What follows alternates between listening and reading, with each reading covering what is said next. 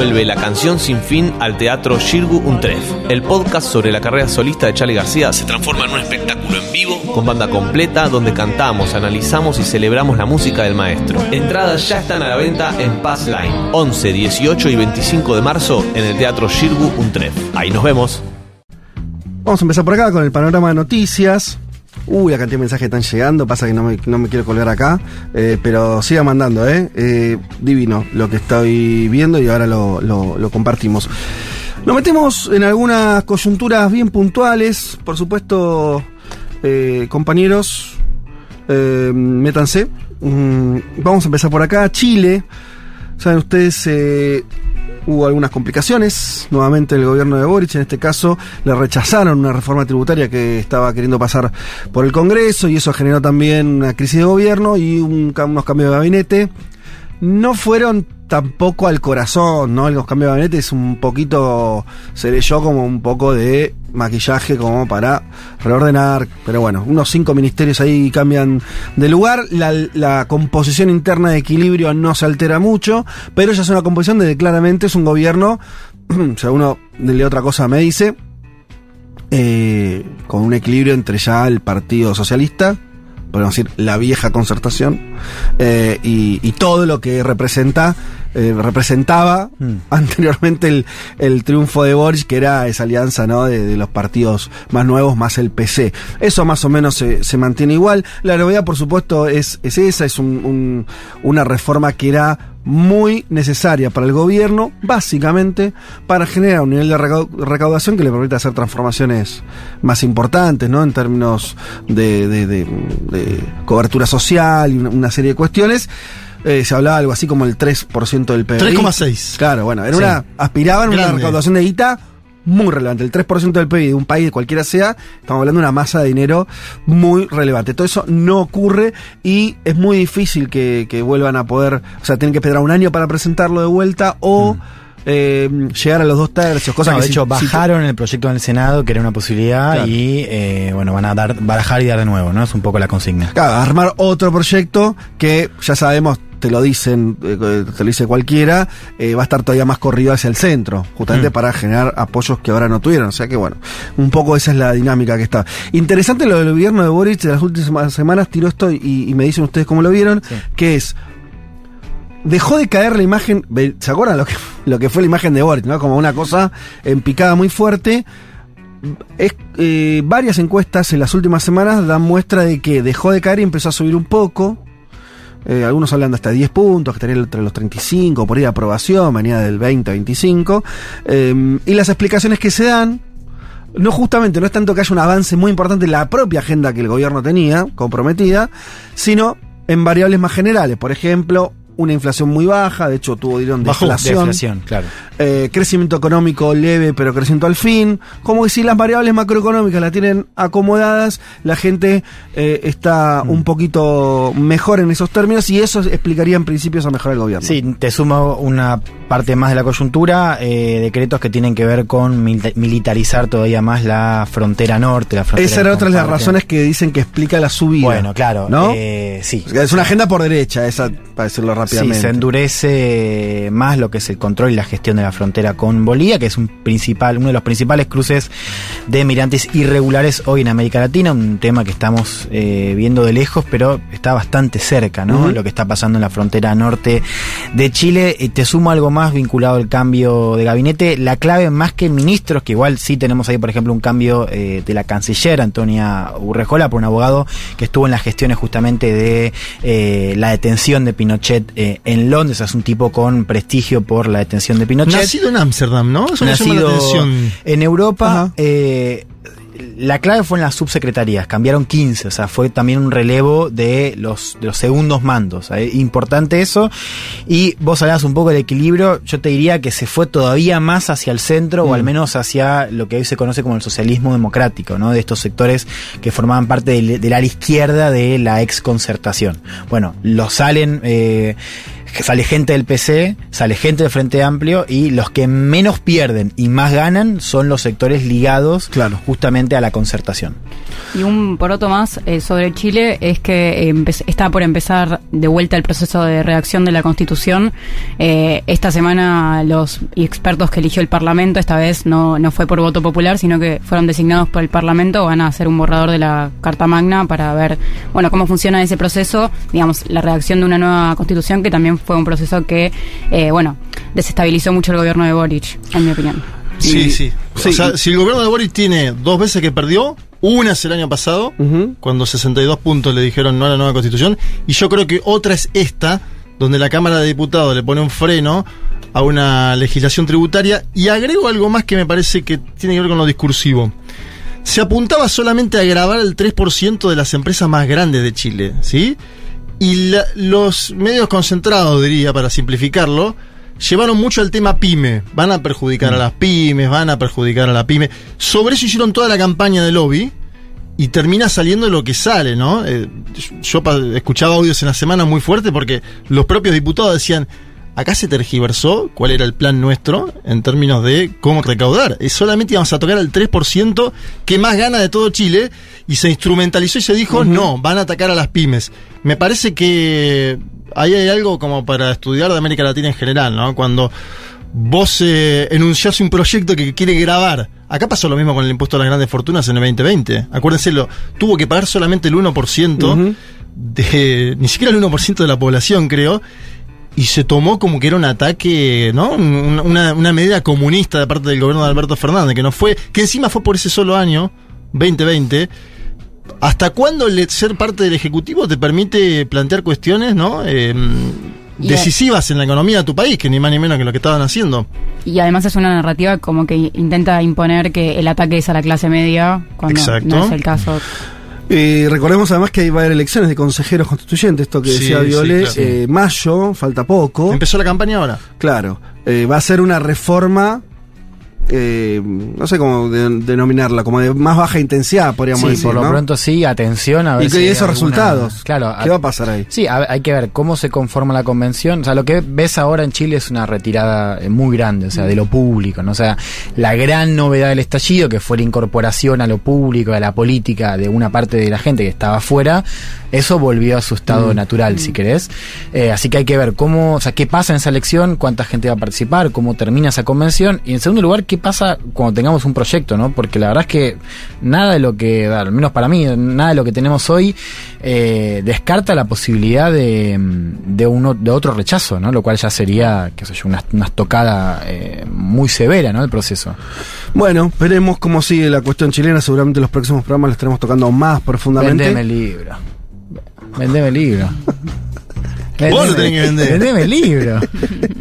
O sea, pará, cada vez que hablemos de Chile hay que hablar de tu libro. No, vendémelo. Si, si, queré- si quieren saber un poco más. Se lo dio a Víctor Hugo ahora, mirá, bueno, estabas entrando y se lo dio a Víctor Hugo el Un libro. poco Ahí, más, bien, gracias. Juanma. Sí. Gracias, porque te desagradecido. No, pero vendeme un poco. Le dio el del litio y Víctor Hugo dijo. "Ah". Víctor Hugo dijo, mirá el litio que bueno 2019 Chile, dijo. Sí. Son las dos palabras, mirá que tipo, ¿no? Que Sí. sintetiza. Sí. Así que se lo dio. Eh, bien, por supuesto, queridos oyentes, quienes no tengan todavía eh, el libro de Juan Elman eh, sobre Chile, sobre su crónica, viaje em, por todo el país, norte, centro y sur, em, charlas con eh, lo alto y lo bajo, ¿no? Vos uniste lo alto y lo bajo, cosa que no está logrando la política chilena.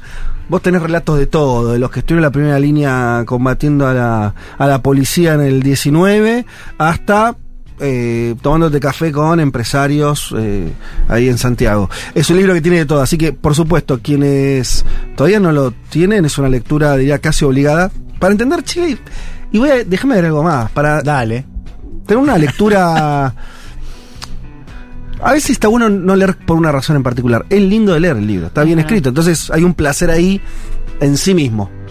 ¿Qué más quiere que diga? Mirá lo que te ¿Está vendió? ¿eh? Ahí está, me- y sí, me gusta mucho. Por supuesto que lo compran en la tienda de Futurock, pueden venir a nuestra librería además acá ayudan a en la radio, hay que decirlo también, ayudan a la comunidad, Pero, a todo. Por supuesto. Y si son socios de la comunidad, ese libro les sale mucho más barato que si no lo son. Así que por todos lados, beneficios para todas y para todos. Dicho esto, nos vamos a otra región bastante alejada de lo que estábamos hablando recién, pero muy caliente. Lo habrán visto tal vez en algunos portales. Un acuerdo inesperado en algún punto o, o que sorprende por varias razones entre Irán y Arabia Saudita. Inesperado porque, bueno, tenés a, estamos hablando de Arabia Saudita, un aliado norteamericano, aliado con complejidades, pero bueno, súper aliado en muchos sentidos de los Estados Unidos. Eh, Irán, obviamente, eh, una este, bestia negra para también Estados Unidos en la región. Los dos se ponen de acuerdo, pero como si fuera poco, el que agarra las dos manitos y la junta es China. Entonces, uy, había unas, eh, unas crónicas un poquito altisonantes para lo que es esta idea de desconcierto en la diplomacia norteamericana, eh, temor por el eh, esto cambia el juego. Porque yo creo que lo que metió, a ver, díganme ustedes cómo la ven, eh, me parece que lo más pesado al final es el papel de China. Yo lo veo así, quiero decir, por supuesto que ya que Arabia Saudita e Irán hagan un acuerdo, restablezcan relaciones y todo eso ya en- encima es relevante. Pero China que no hace esto mucho. Quiero decir, no es un país que se la pase eh, promoviendo acuerdos o, o- o funcionando de esa manera, menos en terrenos tan eh, calientes y donde, donde había claramente un manda más que era Estados Unidos. Si querés, otro que intervenía de manera más clara era Rusia, pero China siempre estaba, ¿no? Tras bambalinas. Para mí, ¿eh? lo, lo- lo central acá es que China no solo que hace el acuerdo, sino sale la foto, ¿no? Que dice, che, sí, yo, yo estoy acá, eh, ¿no? Y, se expone a un, a un papel, a un juego que no venía jugando. Para mí habla de un montón de cambios ahí, que, de estrategias que están atrás de esa decisión, que son los que vamos a ver en los próximos años, ¿no? Porque una cosa es ser eh, lo que venimos diciendo de, de ese país, eh, de su importancia geopolítica y todo eso. Otra cosa es empezar a jugar. Sí, un poco eh, me, me gustó lo que decía Ezequiel Coppel esta semana analizando un poco el acuerdo, que es esto de que China Medio Oriente se está consolidando como el principal actor a nivel comercial. O sea, si uno mira inversiones, China ahí destaca, mientras en seguridad sigue siendo Estados Unidos el principal actor a mirar. Ahora, si vos ves esa dicotomía, también se traduce en otros lados, donde Estados Unidos sigue siendo la principal potencia que impone Sí. sus propias redes de seguridad, pero que no ofrece mucho a nivel comercial. De hecho, a Claro. China lo vimos con un acuerdo muy fuerte con Irán también en materia económica, que un poco lo que hacía era intentar resarcir lo que había perdido Irán con las sanciones de Estados Unidos. Ahora, más allá de las implicancias geopolíticas del acuerdo, acá ves algo que también estás viendo en otras regiones, o sea, cómo Estados Unidos está dejando un lugar vacante a nivel económico y ese lugar lo llena cada vez más China. Sí, además es interesante como ver, o sea, en, en- en línea con lo que decía Juan, como un como a, a nivel global, un, un- ese vacío que, que, que empieza a aparecer y que también como eh, se puede como pensar a través de, bueno, la idea de que Estados Unidos desde el 2018 que pone muchas políticas para evitar que China penetre en su economía interna Sí. eh, y, y bueno, y, es- y ese miedo de que, de que las inversiones eh, chinas estén en Estados Unidos, después cuando no pueden entrar ahí, eh, se profundiza en su intervención, en su influencia, mejor dicho, en eh, bueno todas las demás regiones del mundo y en los países del sur global. Eso es interesante porque, eh, bueno, hay, hay un, como una, una, un, un espacio para eh, generar influencia también eh, política y cultural. Yo le agrego que es, eh, para mí es la continuación de lo del punto para la paz en Ucrania, los 12 puntos que Sí. presentó China dos semanas atrás. Es cierto. Y le agrego además que no solo aparece China en la foto, sino que fue en Beijing la negociación. Mm. Lo cual da el carácter de localía Mm. para China. ¿sí? El que pone la casa no solo aparece en la foto, porque otra cosa es si Irán y Arabia Saudita hubieran acordado en otro lugar. En Beijing acordaron. Entonces, si le sumamos a dos cosas, los puntos para la paz eh, en Ucrania que fueron negados por los Estados Unidos de América, donde China tiraba una y una, tiraba para Ucrania y tiraba para Rusia, decía, sáquenle las sanciones, muchachos, no puede haber sanciones unilaterales. Estados Unidos dijo, a partir del punto número uno no podemos negociar. Lo dijo Anthony Blinken. Y ahora esto de Irán y Arabia Saudita, se confirma lo que vos decís, que es China jugando un poco más fuerte. ¿no? China no venía jugando a esta escala en, en la geopolítica mundial. Es que mm, por ahí es, es- bueno, es un, como casi un metaanálisis, pero eh, si visto el lugar chino, la guerra de Ucrania complica, pues me parece que China siempre tiene, a mi sensación, ¿eh? Eh, China siempre apostaría por tiempos mucho más largos, ¿no? Por una cosa de, che, muy de a poco, tengo, tengo, lo que tengo me sobra es tiempo. ¿no? Como que de a poquito, de a poco. Y lo que pasa es que hay una dinámica, si querés, más occidental. Totalmente. De acelerar los tiempos, ¿no? La guerra de Ucrania le acelera los tiempos por la decisión de Putin en principio de invasión, por la, bla, bla, bla, bla, por una guerra que ya lleva un año. Le acelera los tiempos a China. Porque dice, che, si yo no empiezo a jugar, me van a hacer jugar los demás. Porque no es que puede no hacer nada. De hecho, todo lo que se venía discutiendo vieron las últimas semanas de Estados Unidos diciéndole, ojo, China, si le vendés armamento a los rusos. Sí. Eh, ¿Viste? O sea, y bueno, en fin.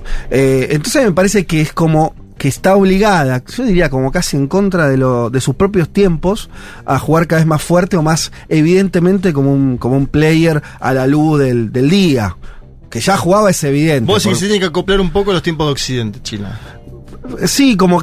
eh, a, a los, claro, a, la- a una dinámica que se viene acelerando más, de- me parece que. que De lo que ¿Viste cuando vos los ves a ellos tomar decisiones, cómo miran el mundo? Todos, ¿viste? Son a 10, a 20. A Bueno, está la 30. famosa frase de Mao sobre la Revolución Francesa que le preguntan qué balance Sí. hace usted y dice todavía es muy temprano para Claro. sacar conclusiones. Hay que esperar 200 años más.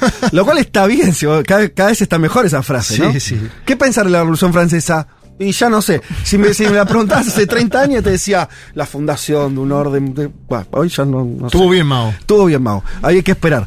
Eh, pero eso me- a mí me parece muy impactante cómo se aceleran los tiempos y, y después esa cosa de, sí, en realidad es bastante toda- eh, la otra sensación, a ver, no- simplemente para decir algo más que eh, si fuera por el peso, lo dijeron recién ustedes, la cuestión del peso económico, el peso geopolítico o la cuestión de la seguridad, de lo militar y lo económico y demás. Y vos decís, ya por el peso económico que tiene China a nivel global, debería tener mucha más incidencia internacional. O sea, todavía está como recién arrancando lo que en algún momento va a tener que equilibrarse más. Que decir, tiene que estar. Va a ser alguien que va a decidir más cosas de las que decidió hoy, me parece.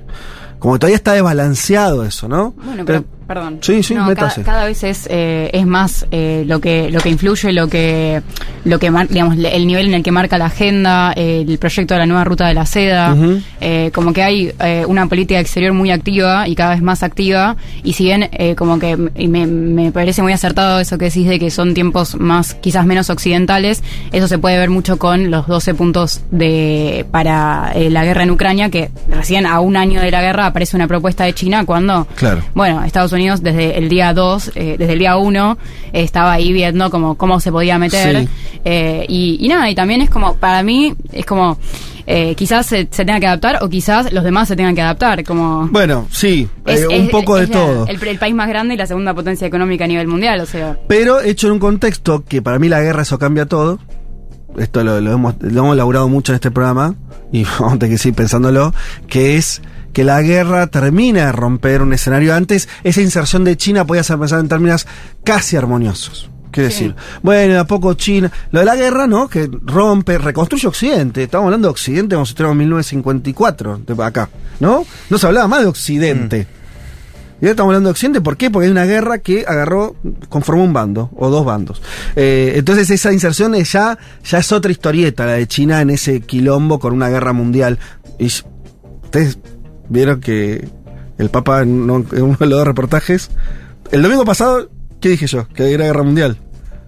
Y el Papa dijo, es una guerra mundial. Ya es una guerra Pero lo mundial. viene diciendo hace tiempo, ¿eh? Dijo, no, era parte, no, no, venía a decir que era aparte, ya no, ¿eh? No, no, Ahora claro. dijo guerra mundial. Y, y nombra a Narendra Modi, que no, no, no lo Sí. mencionamos, nombra mucho la India el Papa Francisco. Sí, Atención sí. con ese. Eh, algo sabe. última pregunta para, para el- eh, si alguno sabe, eh, no, no quiero tener una mochila de plomo, pero otra especulación posible, pero no vi datos o no vi nada concreto en relación a eso, es ese acuerdo Irán-Arabia Saudita, ahora volvemos al acuerdo en sí, a la cosa más eh, local de, de esos dos actores en concreto. Son dos países, obviamente, evidentemente petroleros. Sí. ¿En qué medio no va a cambiar el juego de ese producto tan sensible y más sensible después con la cuestión de la transición energética, después de la pandemia y todo eso? Eh, todavía no vi nada en concreto, pero puede haber algo ahí, ¿no? Como un, que se empiece a armar algún escenario que disruptivo en relación al, al petróleo, no sé. Eh, digo, pues estamos hablando de dos jugadores. Eh, eh, lo- los acuerdos tenían que ver eh, con, con- con cuestiones de eh, más de, bueno, eh, comercial, diplomático. Claro, restablecer el vínculo Exacto. diplomático. sobre Que todo. venía a cero. Eh, pero bueno, dejo eso, digo, porque estamos hablando de dos países que producen petróleo. Sí, no, recordar que cuando está, es cuando China cierra el acuerdo con Irán, ya no recuerdo si fue el año pasado o el anterior, eh, una de las cosas que aseguraba el acuerdo era tener para China provisión de petróleo iraní Mm. eh, por 15 o 20 años, por lo Claro. pronto. Ah, bueno, bien. O sea que hay algo ahí que ya, ya se tejió en relación a, a esto. Bien, eh, último, últimos dos temas, veremos si llegamos. Voy con este en principio. Protestas en Francia contra la reforma previsional. Eh, también es algo que viene ya de- del año pasado, que se vienen dando protestas y demás. Eh, mm, Emmanuel Macron tiene ahí intentando consolar una reforma medio clásica, ¿no? Aumento de la edad, Hmm. ¿no? Eh, con esta idea, en Europa se discuta mucho, pero en todos lados, eh, que eh, para que el sistema, los sistemas previsionales cierren eh, y no sean deficitarios, necesitan que básicamente que vos labures más años para cobrar menos años de jubilación. Al final es eso, toda la discusión. Y por supuesto los trabajadores franceses que tienen, bueno, una tradición de movilización en contra de, de, bueno, cuando van por sus conquistas, que son muchas, muy vastas, sociales, eh, salen a la calle. Eh, es lo que está ocurriendo, están... eh, También es producto de la caída en la tasa de natalidad a nivel mundial, ¿no? Y que en Europa se da muy fuerte, entonces tenés menos población económicamente activa, poniendo guita Sí, para los jubilados de ese momento, digamos. claro. Y, y la tendencia es a que va creciendo, a que se va envejeciendo cada vez más la población europea. El cálculo que hacen ellos es ese. Es de 62 a 64, igual la, la Sí, son dos años que quieren subir. Sí. eh, Y sí, aumentar el, el- los años de, de aportes, de claro. 41 a 43 o algo así. Eh, sí, siempre las ideas igual son cagar a los. Siempre es lo mismo, ¿no? O sea, pues, la guita es un bien fungible, da igual de donde la saques, ¿no? Vos podrías lograr el equilibrio, no sé, como los chilenos, que un cambio eh, tributario, entonces tributás distinto, pones pa- para que el sistema jubilatorio eh, no sea deficitario. Podrías, eh, no sé, recaudar, eh, quita a otro lado, digo, pero siempre se discute. La orientación ideológica de Claro. los presidentes. Petro dice que si a él le, le dicen que tiene que aumentar la edad jubilatoria, deja la presidencia. Ajá. Sí, se lo dicen. Claro. Y pero pff, se lo van a decir. él, él está diciendo, ah, viste que ahora proponen la Sí. reforma jubilatoria y dice, lo único que no se toca Ajá. es la edad. Mirá. No quiero que toquen la edad. Quiero que to- quiero que discutamos el papel del Estado en las jubilaciones, Sí, pero claro. la edad no se toca, dice Petro. Sí. Hay algo Diría que Francia y Colombia son dos casos casi inversos de cómo tratar. O sea, Francia tiene un sistema bastante generoso de Sí. pensiones. En Colombia tenés una parte importante de adultos mayores sin pensión, que fue parte del lema de campaña de Petro. Yo pensaba esto de, digo, vos en un momento tenés que discutirlo. Discutirlo no significa ir para una sola manera de, de, mm, de recetarlo, de ejecutarlo. Pero tenés que discutirlo, sobre todo por esto, digamos. O sea, tenés un cambio en la expectativa de vida, tenés un problema de tasa de natalidad, en fin. Qué difícil es hacerlo cuando tenés una polarización que en Francia lo deja a, a Macron sin mayoría legislativa como tuvo en el primer eh, mandato Sí. Y después un descontento social que es casi insoslayable digo Mm. en Francia. O sea tenés la- las calles completamente tomadas con estudiantes con sindicatos. Digo, y lo pienso para otros escenarios también. O sea qué difícil es plantear una discusión o un programa así con una, un equilibrio político tan delicado y con las calles tan en contra ¿no? Eh, Y sí, con la otra líder popular del país, que es Marine Le Pen, en contra. Claro claro. Y, del aumento jubilatorio. Sí, en contra de Marine Le Pen y también Francia Insumisa, o sea, Melenchón Todo, todo, por todo. izquierda, obviamente Todos en contra. contra. Eh, sí, viste que igualmente las reformas en contra de las mayorías pueden colarse aún en esos escenarios. Esto es algo interesante, o sea, vos, cuando hay una reforma que es progresiva, o sea, en favor de los que menos tienen, vos tenés que tener mayoría política en las calles, tenés que haber, o sea, tenés que tener todo a favor y ver si te sale esa. Eh, Es lo que hablábamos de Chile antes. Exacto. Cuando es al revés, vos puedes tener medio todo en contra y casi que es viable igual. Sí. Ese es el, el famoso gustito secreto de tener el poder real, como, Exacto. como decía el, el suele decir el entrevistado del programa anterior, ¿no? El poder real. Hay algo ahí que es muy impresionante eso, porque vos lo decís, eh, Juan, digo, y de hecho han hecho un montón de reformas, en general todas contrarias a, este, a, lo- a los propios jubilados presentes o futuros. Aunque las mayorías sociales estén en contra. No digo que vaya a pasar en Francia, por ahí Mm. No, Macron aprobó reformas tributarias y laborales bastante Claro, regresivas y las querés, aprobó. y las aprobó. Es verdad que también con mayoría legislativa y un momento casi como de tregua en el sistema político francés. Que no es el caso Que ahora. no es el caso ahora. Eh, bien, sí, bueno, y eso hay que seguir de cerca ese, ese escenario. Bien complejo el escenario político francés, ¿no? Recuerdan ustedes, ya quedó atrás en el tiempo cuando fue esa reelección de Macron, pero el todo lo que pasó en términos, bueno, el crecimiento de Francia insumisa, medio Claro, a sorpresivo. dos puntos de estar ¿Se en el eh, Macron-Melenchon. Todos estaban mirando a, a Le Pen, A Le Pen. como diciendo, ¡eh! Se viene Le Pen, y el que casi, bueno, el que acumuló una masa de votos inesperada eh, fue Mélenchon. Bien, ahí. Último, sí, no, llegamos, si lo hacemos rápido. eh, nos vamos a Israel. Eh, amplias protestas, sí, las protestas eh, contra la reforma judicial. Eh, de Netanyahu, decenas de miles de manifestantes han vuelto, a ocupar las calles de las principales ciudades de Israel eh, para frenar la reforma judicial impulsada por Netanyahu. La oposición asegura que la nueva norma es, eh, en esencia, busca politizar y menoscabar la independencia de la justicia. Eh, hay bloqueos, bueno, muchas protestas. Eh, mm, mm, mm, eh, las multitudinarias protestas en Israel contra la reforma judicial están impulsadas por el nuevo gobierno ultraderecha. Se expanden cada semana en nuevos sectores de la sociedad e incluyen ya importantes referentes de la cultura, de la economía y hasta del ejército. ¿Alguna nota al pie de esto? No, es eh, para sumar a este contexto tan particular que estamos viendo con una escalada bastante fuerte en Cisjordania. Hace poco vimos la mayor operación del ejército israelí en eh, Cisjordania desde 2005, con más de 10 muertos. Lo veníamos contando en Ahora Dicen, por ejemplo.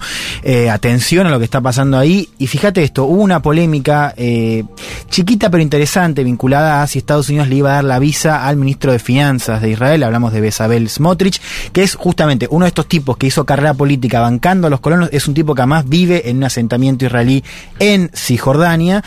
Se decía, un tipo además que fue eh, procesado, fue al menos acusado de eh, dichos de, de- por incitación al racismo, habló de aniquilar eh, al pueblo palestino, o sea, un tipo que hoy es ministro de Finanzas eh, de Israel.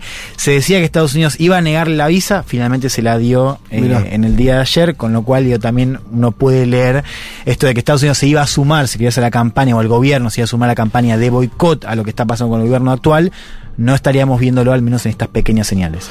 Eh, En algún momento hay que perfilar este nuevo gobierno de Netanyahu, Mm. porque así como la extrema derecha crece en el mundo, un hombre que es de derecha nítida como Netanyahu, un halcón dirías vos, está gobernando ahora con aliados ultraderechistas, ¿no? Es decir, si todo se fue para allá, Netanyahu fue un poquitito más para allá, ¿no? Parecería ser como Sí. el nuevo liderazgo internacional de la extrema derecha. Digo, si vos sacás a Bolsonaro, lo ponés por ahí a Víctor Orban ahí disputando, Netanyahu se compra todos los números ahora. Sí, y, y habría que decir eh, que no es solo Netanyahu, hay un proceso de derechación israelí ¿no? Sí. muy fuerte que, que, que va. Que lo lleva a incluso él a a diferencia de eso que nombraste, Sí. que digo, estaban muy atados esos liderazgos por ese corrimiento. En Israel es casi, te diría, es independiente de Netanyahu en algún Sí, punto. y ¿no? Netanyahu hoy en esta coalición es el factor Es más de moderado. moderación. Sí. De moderación. Pero estamos hablando de. eh, Perdón. Bueno, no, no voy a usar esa palabra. Pero hay que inventar una compleja. Digo, vos tenés gente, como deciste, racistas, sería un término. Sí. O sea, directamente racismo.